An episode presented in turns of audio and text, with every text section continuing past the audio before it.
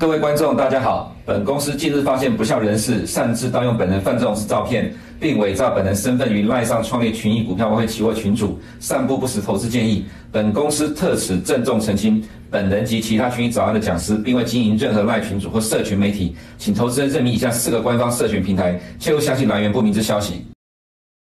嗨，大家好，欢迎收看今天的群益早安。今天是一月三十一号。那首先呢，我们来看一下啊，在今天的一个焦点部分。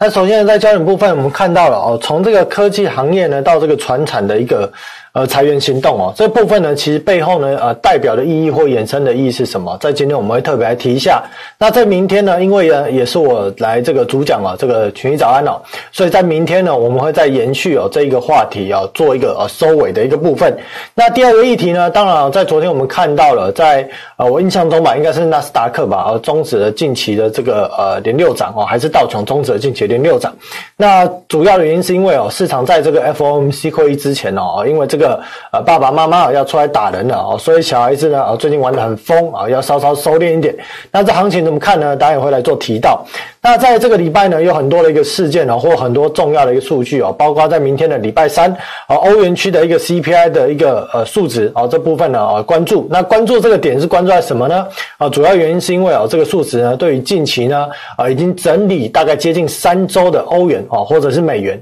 啊，应该会有一个明显方向的一个呃初始的一个表态。那当然呢，在在这个表态之后呢，后续呢主导这个趋势短线的转折到底能不能够成型啊，将会取决于在这个周三 FOMC 呢会议之后啊，会议当然大家都知道，大家就是升息一码啊，但是在会议之后。鲍尔的谈话呢，哈，会对美元哦主导在短线上能不能够呃有效转强的一个关键哦，所以呢，在这个礼拜三哦跟礼拜四凌晨的一个部分哦，哦，在汇率的部分呢，可能会有一个比较明显的一个转折出来的一个可能啊，所以如果是做汇率啊，主要是做汇率交易的投资朋友，我可以特别留意在礼拜三呃欧元区的 CPI，还有在礼拜四 FOMC 的一个会议的一个内容。那当然啊，礼拜五的一个非农数据啊，这个部分啊，市场会特别关注在这个。所谓的失业率跟薪资年增率的部分哦，这个将会影响啊后续市场对于联准会升息的一个动向，当然哦也会对汇市有所波动的影响。好，我们来看一下今天的一个焦点呢，讲到了一个裁员。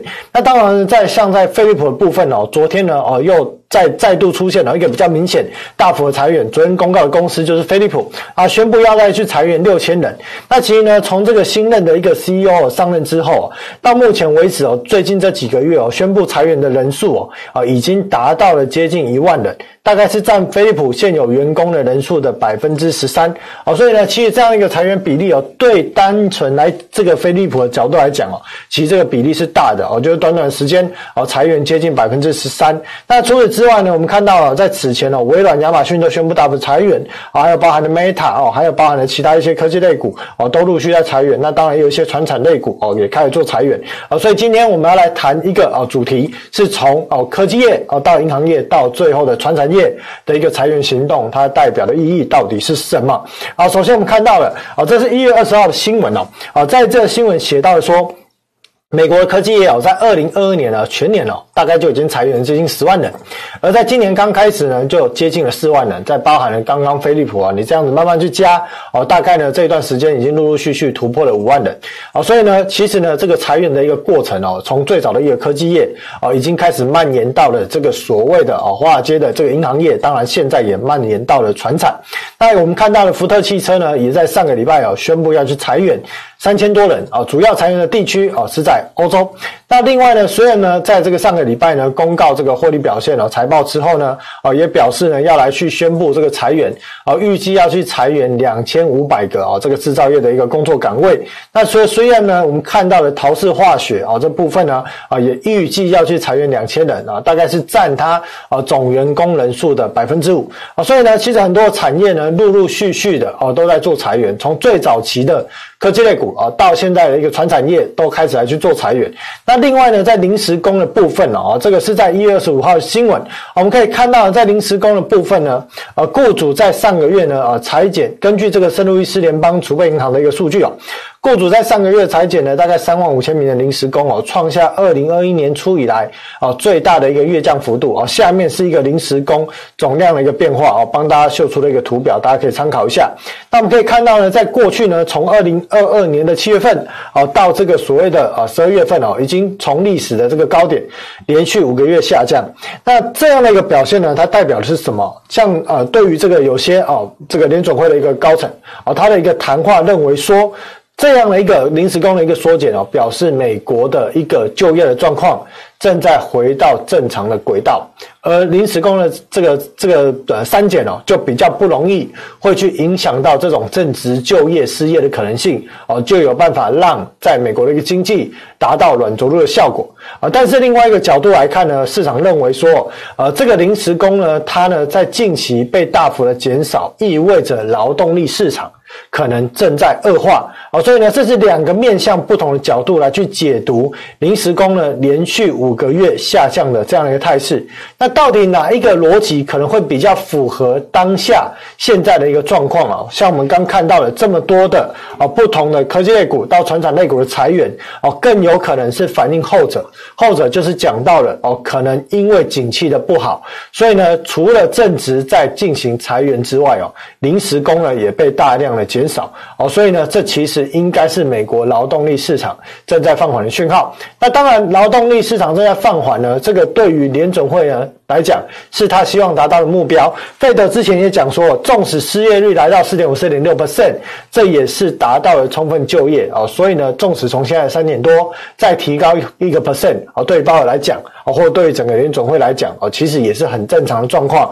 而在这样的一个过程，市场就会乐观的反映说，当失业率的下降啊，失业率的提升哦，意味着经济放缓，意味着通膨将有效的下降。但是呢，在此之前呢，这个环节的过程呢，市场直接跳过了一个重要环节，就是当失业率提升，它会造成什么问题？这个环节市场直接跳过了，先去反映。如果失业率提升，通膨下降的预期反映在股市的上涨上面啊，所以市场呢，有时候它可能会过度提早的反应，而有些该反应的事件它没有反应。为什么？因为资本市场永远是逐利的，对于做多来讲，这是资本市场的天性。一日不做多哦，便觉觉得人生非常的无味。好，所以呢，每天都想要做多。但是受制于从去年开始，市场的资金总量在下降的过程中，整个中长线趋势的这个卖压是逐步的出来。每一次短线的反弹，反弹呢，最后呢，也让全年下来哦，科技类股的跌幅啊，达到了百分百分之三十几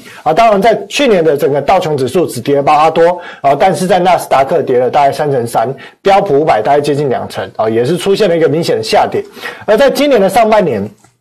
资金总量的一个变化还在持续减少的过程，而且失业率开始拉高了。它意背后意味着代表什么样的一个讯息啊？首先，我们先来看到呢，现在美国的民众的储蓄率啊，大概就是降到二点多哦。最新的数据根据通膨调整，我有看了一下，大概是在三点多哦。这边还没有新的更新哦，所以呢，这个后续图表会来继续跟大家来去做一个更新。大概整体而言哦，大概现在民众的储蓄占可支配所得比就是在百分之三上下，这算是一个非常低的一个比率，而未相关消费信贷余额是逐步的推高哦，所以呢，我们看到了说，如果当企业的裁员哦，民众会面临这个减薪哦、丢工作哦或没有薪水的一个状况，它就会造成支出的减少。或者它降低它的消费力道哦，对于企业的获利表现，它就会形成一个哦负向的恶性循环。当然，除此之外，更重要的是我在左下角写到的文字啊，影子货币意味着叫做融资啊，批发性融资加资产证券化，这是什么呢？哦，接下来我们来继续来去做提到。好，再来我们看到了在汽车贷款的付款的这个呃拖欠率哦有所提高哦，这是在这个礼拜啊上周末的一个新闻。我们看到呢呃根据这个惠普评级的数据哦，呃十二月呢至少预期六十天才。还款的次级汽车借贷的这个贷款比例哦，从二零二一年的四月呃的这个近七年的一个低点哦哦逐步攀升到现在来到了五点六七 percent，啊相比之下呢，当时零八年的金融海啸，当时这个呃拖欠率哦也才达到了五点零四，结果现在呢已经来到了啊五点六七哦，所以这个拖欠率是持续的增长。而在十二月呢，平均新车的这个贷款率是百分之八，高于去年同期二一年同期的百分之五点多啊，所以呢啊呃对比来讲。呢，如果是这样的一个状况啊，在次贷的一个借款人的一个利率哦，可能会高得更多啊。也就是说，啊这些信评不好的啊，然后去购买车辆来去借这种车贷的这些人，他的一个利率可能会来得更高的一个许多啊，所以这个状况呢，其实呢代表着美国民众或者美国呃的这些啊民众，他一个还款的一个力道、还款的能力哦是受到了限制。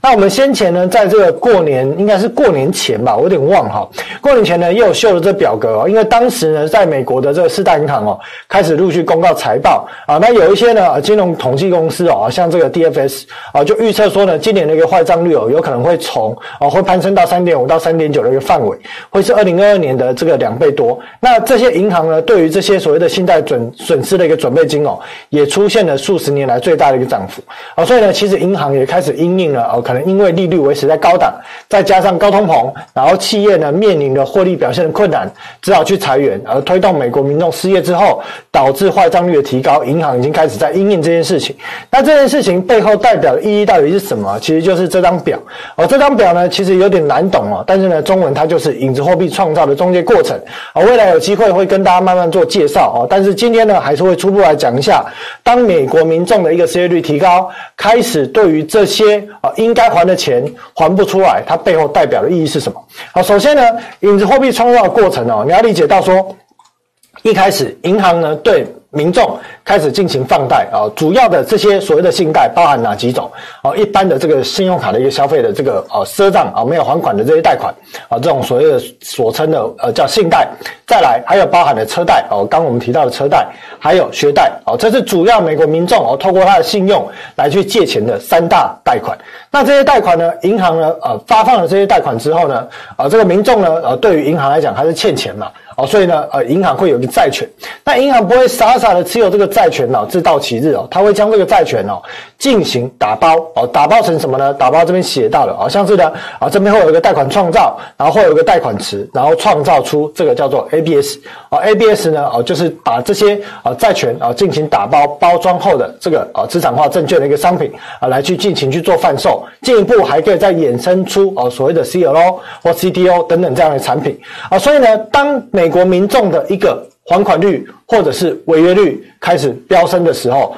它意味着市场会开始怀疑这些债权的品质会不会有问题，而这些债权的这个市场成交的价格就会下跌。而影子银行创造货币的基石，就是基于这些债权作为资产来去创造它的负债。哪些负债？比方说像是哦，它会发行 CP、ABCP 或 Report 哦，去进行这样的一个负债的一个发行，来去做借钱哦。所以这样的一个过程，如果本身的一个抵押品 ABS 面临美国民众因为失业哦，所以没有办法还钱，所以呢坏账率飙升，这些呃透过哦这些债权打包的这些 ABS 的等等资产证券化商品价格如果下跌的时候啊。用这些东西去借钱的这些的金融机构，它就面临了去化杠杆。去化杠杆的中文哦，白话文就叫做抛售金融资产。它会面临这样的一个抛售金融资产的一个压力哦。所以呢，当你看到近期哦有些新闻哦不重要的新闻呢，但它其实藏在细节里面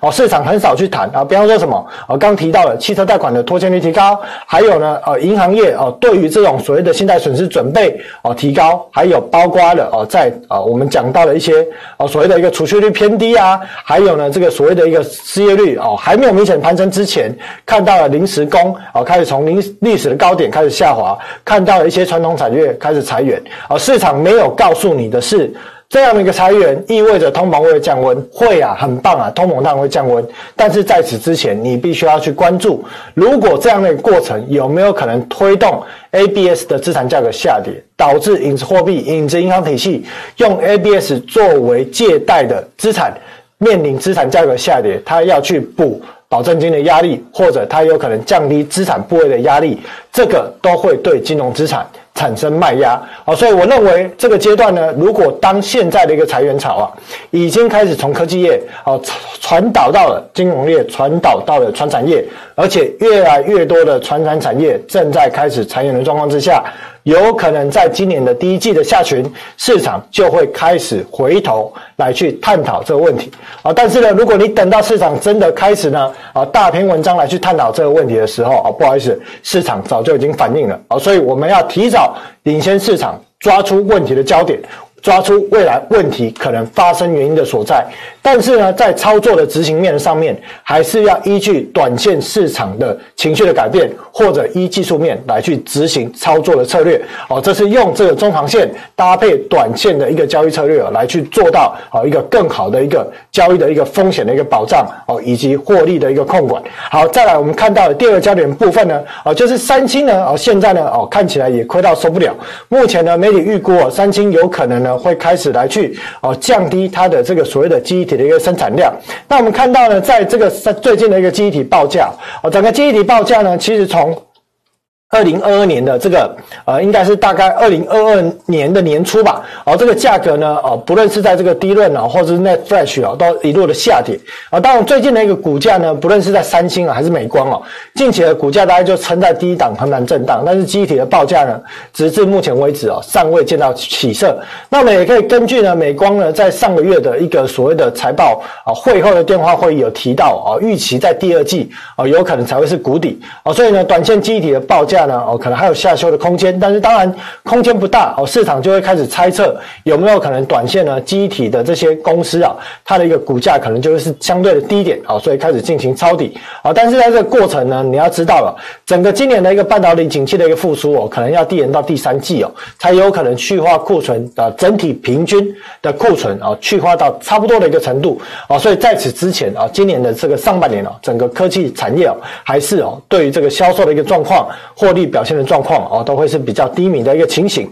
啊，那我们可以看到呢，三星的不论在绿色的线啊，是总存货，还是呢在橘色的线，这个是存货周转天数哦。最近新的一个几季哦，其实都出现了一个季季高的状况哦，所以这些去化库存哦，都还必须要时间哦来去做一个消化。好，再来第三个焦点部分呢，特斯拉的北美大降价，这当然是先前的事情了啊。但是呢啊，在最近呢啊，福特也跳下来啊，开始对它的一个电动车来去做一个砍价。那我们看到呢。特斯拉股价呢？哦，近期呢，大概从一百块哦，短短大概两三周的时间哦，很快速的反弹，哦，反弹到了一百七，啊，一百八，啊，但是这边哦，短线上会有所压力，啊，因为已经靠近之前颈线的位置。那你说反弹这样的一个短短这时间的反弹七十八，听起来很厉害哦。但是呢，如果你以价格的角度来看哦，从三百跌到一百，哦，到现在反弹到一百六、一百七，哦，其实整个股价还是从相对的高点哦，跌了一百三十块，啊，跌幅呢还是接近超过四成以上，哦，所以呢，其实呢，这就是一个短。线跌升的一个反弹，那今年的行情哦，我是觉得，不用太去寄望说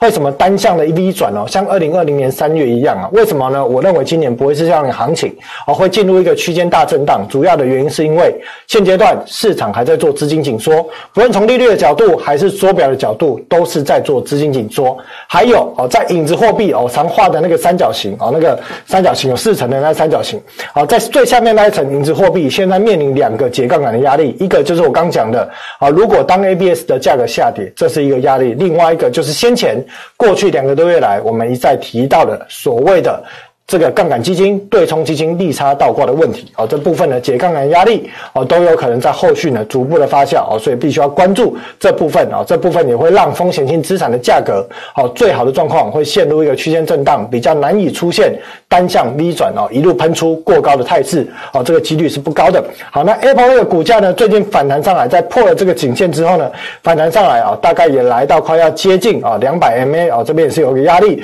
那在这个礼拜五会公告财报，那就密。切关注后续苹果股价的一个表现。那标普百指数呢？哦，最近是突破了这个下降的一个趋势线，但是突破呢，不代表瞬间立刻的一个喷出哦，它可能还是会维持在一个哦相对哦框型的一个区间震荡哦，这是我个人的一个看法。那道琼指数呢？最近呢，呃，在过年前我有提到说啊。在过年前呢我的讲法是哦，现阶段啊，因为呢，在传产类股短线的涨多，再加上科技类股处于低基期，所以市场有可能在呃未来这段时间来去进行这个科技类股的一个抄底啊，所以我们可以看到呢，在过年这段期间呢，啊，整个科技类股啊反弹的走势是比较猛的，可是呢，在道琼指数就是陷入一个横盘震荡啊。那截至今日呢，在这个礼拜四凌晨三点多，FOMC 的一个会议呢，纪要呃会议出来之后呢，鲍尔的一个谈话呢，啊，应该有可能会对。于短线上的市场乐观的情绪呢，进行打压啊，但是这个打压呢，能够让股市呢大幅修正到哪里？我倒是觉得是不会哦。如果股市有修正，反倒要回头。去关注我刚讲的，当失业率开始持续的上升哦，市场可能会担忧哦，这些抵押品价格下跌哦，这对于金融商品啊，或者说高风险的金融商品，它可能才是哦面对哦，因为这样的一个议题哦，所以会出现比较大幅修正的压力哦，可能会是来自这个点。而当短线的一个费的对于啊升息的一个谈话，或者市场对于这个费的一个反应哦，我认为空间是有限啊。但是这件事情会不会成为一个延续？这个延续指的是说。有没有可能刚好在这个礼拜 FOMC 的开会，后续市场接着开始去反映这个所谓的失业率提高而带出来的后续的问题？有没有可能啊？这时间点啊，其实我们就边走边看啊。但是在短线上啊，我认为应该会是比较属于啊箱型带的一个上缘了啊。所以这部分呢啊，要追价投资朋友啊，可能要留意一下上涨的一个空间。好，那除此之外呢，我们看到的对冲基金呢，在国债期货的空单哦部位呢再创纪录，而这个部位再创纪录，它代表的意义到底？是什么？里面有一些文字哦，我就不一一多念啊。我认为呢，这个再创纪录的原因，就是因为。利差倒挂的问题，那你会想说啊，什么利差倒挂为什么会造成国债期货净空单再创纪录啊？因为呢，很多的这个国债的期货的净空单里面哦，使用者哦，很大部分我印象中啊，好像大概接近六成还是七成，是国债期现货基差套利的这种基金开出来的空仓。这空单它是怎么布的呢？我们之前有介绍过，就是呢，它会去借短期的美元。然后呢，啊，透过国债啊，国债现货啊购买转抵押啊，去做了很多国债现货做多嘛，现货是做多哦，做了很多现货的国债。同一时间，它会依照这个转换比例去放空国债期货，进行这个哦部位的对锁。那对锁的意义是什么呢？它要套的是里面大概国债期货跟现货五个基点的基差进行基差套利。那为什么在现阶段要将哦这个杠杆部位开大？哦，主要的原因是因为。在最近，他们面临了利差倒挂的问题。什么利差倒挂的问题呢？就是你短期的借贷成本标得太高，而当面临这样的一个现象的时候，你必须要榨出更多的利润，榨出更多的利润，你意味着你必须要开大你更大的杠杆部位啊。所以呢，这主要是因为这个原因推动了近期国债期货空单再创哦这个。更高的一个空单的一个水位的一个原因啊，所以这部分呢，在现阶段，杠杆基金、对冲基金面临的利差倒挂的问题，这利差不是什么十年两年的利差哦，在讲的是十年两年跟收法利率的利差的倒挂啊，面临有利差倒挂的问题。而在这礼拜四，联总会将会再度升息一码，十年期国债对比收法利率利差倒挂会来到接近一个 percent 哦，所以呢，在这样的一个状况之下呢，哦，可能呢，他透过这些啊所谓的购买国债去转抵押，然后。购买其他的资产呢，包含了 A 级的公司债等等的，都有可能将逐步面临其他类资产也面临资产基差倒挂而更正利差倒挂的一个问题。哦，所以在这样的状况之下呢，解杠杆的力道虽然在一开始的利差倒挂解杠杆的力道出现，但是在最近呢，对冲基金、杠杆基金解杠杆力道是稍稍哦有所停滞。可是如果当面临后续利差倒挂再度放大的时候，这解杠杆的行为啊会再度的出现，这对于风险性资产也是会有所压力哦，所以必须要密切的关注。那两年期公债殖利率或价格大概就是横盘震荡啊，没有太大变化，基本上就是一个区间哦，就做一个区间的一个角度。那如果以价格角度来讲呢，就是逐步垫高的态势哦，来去做趋势的一个操作。那十年期公债殖利率也大概是一样哦，在区间我们讲了很久了啊，也之前从去年的大概这个十一、十二月哦就提到了啊，国债的一个价格差不多啊见到了相对的一个底部哦，可以所以可以去寻找留意布局的一个时间点。好，那其他的一个升息的预期哦，昨天啊咱们的首席期都有提到啊，因为今天时间有限，我就不多谈。啊，那市场记得哦，就是关注除了非农啊，除了 F FOMC 礼拜四 FOMC 之外啊，也要关注礼拜五的一个非农啊，在特别是在薪资年增率啊变化的一个部分。好，那在美元指数呢，哦，最近哦，我看起来哦是有可能哦来去尝试要来去做一个转折。那这时间点呢，你就要关注在礼拜三哦，欧元区的这个 CPI，还有礼拜四的 FOMC 的会议。当然。礼拜五的一个薪资连增率也会对美元指数有所影响。那最近的一个欧元呢，也开始呈现了一个利空啊，利多不涨。什么利多不涨呢？哦，就是欧洲官员呢频繁的放话。状况之下呢，频繁的放鹰，但是市场呢对于这个买单的一个情绪哦，这个意愿呢已经不高哦。再加上呢，通常哦每一次欧洲央行要去调整利率哦，做这个利率决策调整之前哦，大概呢相对上呢欧元的这个呃涨幅呢，大概都会先提早哦告一个段落哦。所以这部分呢啊这两个指数呢啊，你可以同时来看啊去看呢哦有没有哦短线的一些啊机会啊契机的出现啊这部分呢投资朋友可以自己去评估一下。好，那另外呢在这个日元部分。哦，短线上哦，日元本身的一个内在因素哦，内在影响日元汇率波动的因素。短线上会变得比较低啦，主要是原因是说，下一次呢，日央的一个开会的时间呢，我印象中是在三月多。好，那短线上呢，市场对于十年期 OIS 的这个利率的一个预期哦，也从峰值的一 percent 降到了大概零点八多。那对于十年期公债值利率的实际成交的一个状况呢，也从之前突破啊日央的一个峰值啊设定的峰值零点五以上来到零点五一，现在降到了零点四七六。啊，所以这样的状况呢，短线的市场对于日元本身内在的因素推动日元对美元汇率的波动啊，影响力比较小，反倒他要回头来关注啊美元去。啊，影响啊日元在短线上的一个波动。啊，所以如果美元短线上呢啊有所转折的话呢啊，那日元对美元短线就会有一个啊可能贬值的一个态势的一个出现。啊，但是整个一个中长线的一个格局哦，日元对美元哦还是一个啊升值的一个趋势哦，应该是没有改变。啊。再来来看台股的部分哦，台积电昨天暴涨哦，只能用暴涨来形容哦，价格带呢已经来到了大概是在颈线位置的部分。啊，主要的原因是因为在过年期间呢啊科技类股的一个大涨啊，台积电 ADR 上涨，那外资呢或者这些法人呢，啊，必须要在开盘之后呢，啊，来被迫来去做购买的，呃，买进台积电的一个行为。那当然，短线上的题材也有包含了 ChatGPT，啊，在这个因，啊，在 NVIDIA 呢，它的一个晶片呢，啊，可有可能被大量采用的一个状况之下，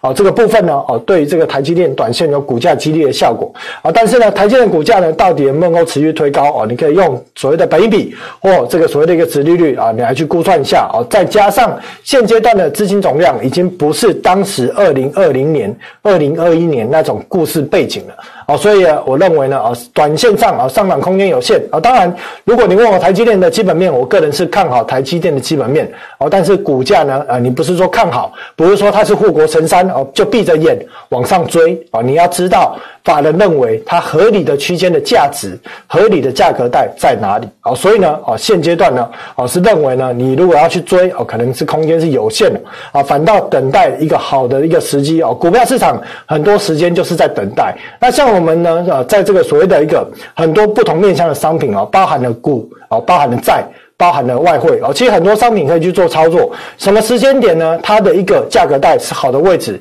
就去做什么商品哦，这样一个比较灵活的操作哦，在金融市场哦去做这个套利角度来讲哦，对于自己的一个操作绩效应该是有效提升啊，比较有有效提升的可能啊。当然，有些投资朋友会认为说，哎，我对于股就比较了解，我对于债跟汇就不了解。哦，所以呢，我其他的一个部分我不想碰，我只想要琢磨于股的部分。当然，这个观念也是十分的正确哦，就是不懂的东西不要碰。这个部分呢，我确实也是认同这个观念。哦，所以呢，在股票市场的一个状况之下，如果你单纯琢磨于股票市场，很多时候你是需要耐心的等待。好的位置啊，所以呢，我认为呢，现阶段呢，台积电啊，你可能不太需要去贸然去追啊，因为呢，啊，现阶段呢，啊，不论在本益比啊，或在殖利率的角度，还有总的资金总量啊，啊，现在的一个价格啊是比较昂贵一些的啊，所以你可能会等待呢，呃，如果有啊回来的一个价格啊，再来去做一个布局啊，啊，我认为会是比较恰当、比较安全。那加权指数呢，啊，大概已经反弹到啊第二个啊这边啊短线上在这个位置啊突破了第一个。呃，前低之后呢，现在呢正在挑战第二个前低啊，但我认为这边的压力会比较大哦，刚好呢也碰到了啊，如果以周 K 角度来讲，五十 MA 的一个压力带啊，所以这部分呢近期有可能啊进入一个横盘的一个震荡。那当然呢，最近呢啊在。过去一年多来哦，很明显的一个反指标，也就是小台的啊净多空的一个部位哦，这是很明显的反指标啊。目前呢多单部位还是比较偏多啊，所以我认为呢，如果以参考这个指标来讲，短线要大跌的可能性也不大啊。但是呢，你说要在暴涨啊，受制于资金总量的因素，在暴涨的空间有限啊，所以呢进入横盘的震荡可能性会是比较高。那另外呢，你要关注的市场啊，关注的焦点就是哦，麦卡锡呢有可能会在二月份到四月份之间来台啊。当时呢，佩洛西来台之后呢，啊推推动。了台币在短线呢大幅的贬值哦，当然跟当时美元贬值啊，美元对他国货币升值也有关系了哦。但是呢，这部分呢哦，预期在这一次如果麦卡锡又再来台之后呢，哦，对岸的一个动作呢，这个胖虎的手脚呢，可能又会更加的一个加大哦，他的动作可能会更大，而这对于外资呢，有可能会提早去做。短线解码的一个动作啊，所以针对台币的汇率啊，跟台股呢啊，短线都会有一些压力。那当然，台币的汇率呢，最近是一路升值啊啊，但是升值要接这个阶段啊，你要必须要去思考。台币呢，如果还要再继续升值，你要去考量它内在的因素。内在因素包含什么？半导体出口是否畅旺？第二个就是地缘政治的问题。这两个条件有办法让台币升值吗？这个问题留给大家去思考。第二个问题，外在的因素就是美元。好美元短线上是否会继续走弱？如果会，那台币当然还有升值的空间。但是如果美元近期透过了几个数据的利空测试不跌的状况，如果转折出现，那台币呢近期的一个升值哦，大概也会接近在这时间点哦，将会进入一个中量。好，那今天的节目大致上就到这里了。那明天呢，我们会再来哦，继续来谈有关于啊最近美国的 M two 开始出现的这个呃首见六十三年来首见啊年增率转为负数的状况啊。另外呢，如果明天有一些啊有关于在失业率相关的一个新闻，我们会再带一下啊在影子货币创造这一块啊来去跟各位投资朋友来去做分享，那今天节目就到这里，谢谢大家收看，那我们明天见，拜拜。如果你不想错过最新市场动态，记得开启小铃铛并按下订阅。此外，我们在脸书、YouTube 以及 Podcast 都有丰富的影片内容，千万不要错过。每日全球财经事件深度解说，尽在群益与你分享。